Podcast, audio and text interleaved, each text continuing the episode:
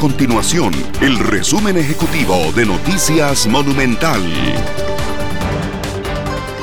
Hola, ¿qué tal? Les saluda Randall Rivera, director de Noticias Monumental. 642 casos confirmados de COVID-19 maneja Costa Rica este jueves, 16 más que lo que se registraron este miércoles según datos del Ministerio de Salud.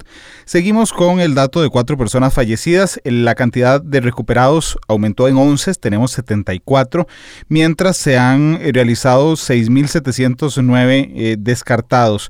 Prácticamente se mantienen 11 personas, igual que ayer, en la unidad de cuidados intensivos y 16 personas internadas en hospitales, 5 en salón y estas 11 en cuidados eh, intensivos de los hospitales nacionales. Se han realizado 9.396 muestras, 308 pacientes contagiados son mujeres y 334 pacientes contagiados son hombres.